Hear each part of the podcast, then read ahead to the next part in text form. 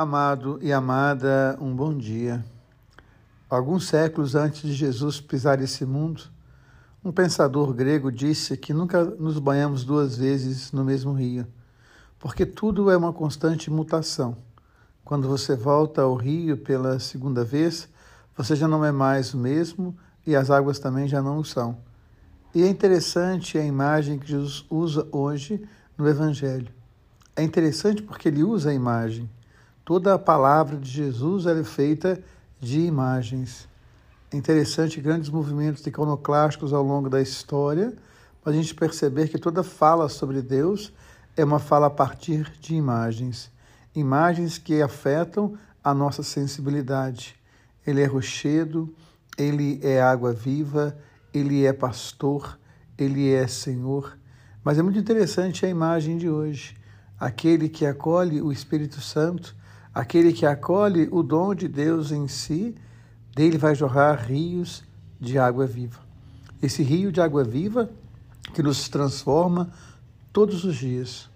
Nós somos convidados a essa constante transformação, essa conversão de todos os dias. Um dia uma amiga dizia para mim que eu precisava de conversão por causa de uma discussão, de um diálogo, e eu disse a ela, claro que eu preciso todos os dias.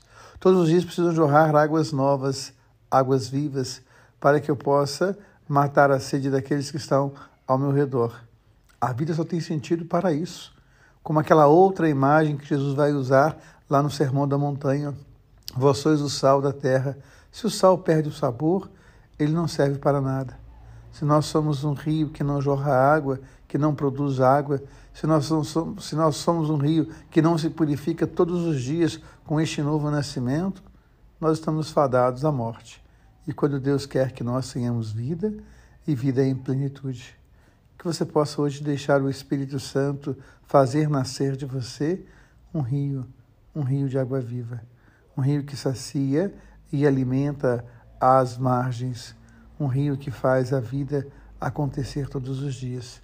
Também um filósofo grego dizia que sem a água tudo morre. A água é a fonte principal da vida. E Jesus então usar essa imagem. A vida que jorra em nós e que faz a vida acontecer ao nosso redor. Assim como o rio leva a vida às suas margens, que nós possamos levar a vida como dom de Deus ao coração de tantos. Este é o grande segredo de Pentecostes. Deixar jorrar em nós rios de água viva, e não nos fecharmos na prepotência falando uma língua que ninguém conhece. Deus ama você, Deus ama em você. Amém.